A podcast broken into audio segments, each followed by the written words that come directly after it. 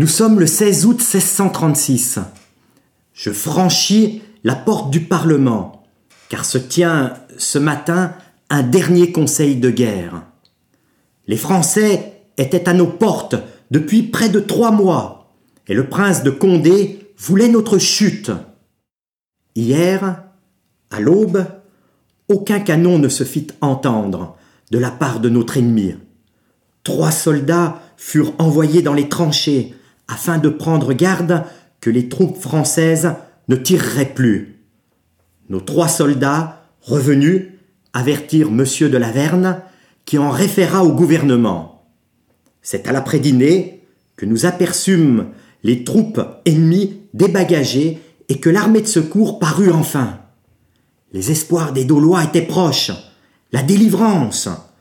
Le 15e d'août, accompagné du conseiller de Chanvan, ceux qui chérissaient notre ville annoncèrent les merveilles de la Vierge glorieuse. Par sa grandeur, l'édifice central de la ville nous a bel et bien protégés. Les nuages se sont dissipés pour entrevoir enfin un ciel de repos. Les Daulois ont tenu bon durant ce siège, malgré l'épidémie de peste qui nous envahit de plus en plus chaque jour. Les Daulois ont été affaiblis par ce conflit et cette maladie a affecté la population. Je rends hommage à cette Vierge glorieuse qui a fait périr plus de dix mille Français devant nos remparts.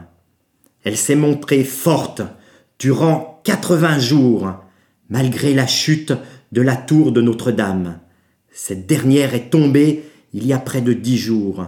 Un vent fort et le tonnerre ont eu raison de cet édifice tant affaibli par les canonnades de notre ennemi. Cinq de nos hommes ont péri sous les ruines. Elle n'en reste pas moins vigoureuse. La ville est restée forte, elle aussi. Les dégâts sont moindres par rapport à ce que je craignais.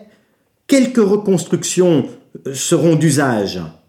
Le Parlement ainsi que ces deux belles portes n'ont pas subi de dégradation. Et je m'en réjouis. La force et la vigueur de notre symbole ne sont pas atteintes. Nos soldats qui se sont battus méritent d'être glorifiés au même titre que ce lion si fort représenté sur les sceaux et les insignes de la ville. Devant la postérité, nos ennemis portent sur leur visage la marque de l'infamie. Notre-Dame a puni les Français pour rétablir notre cité dans ses droits. Ma plume ne sait comment remercier les Daulois pour leur foi en notre résistance acharnée.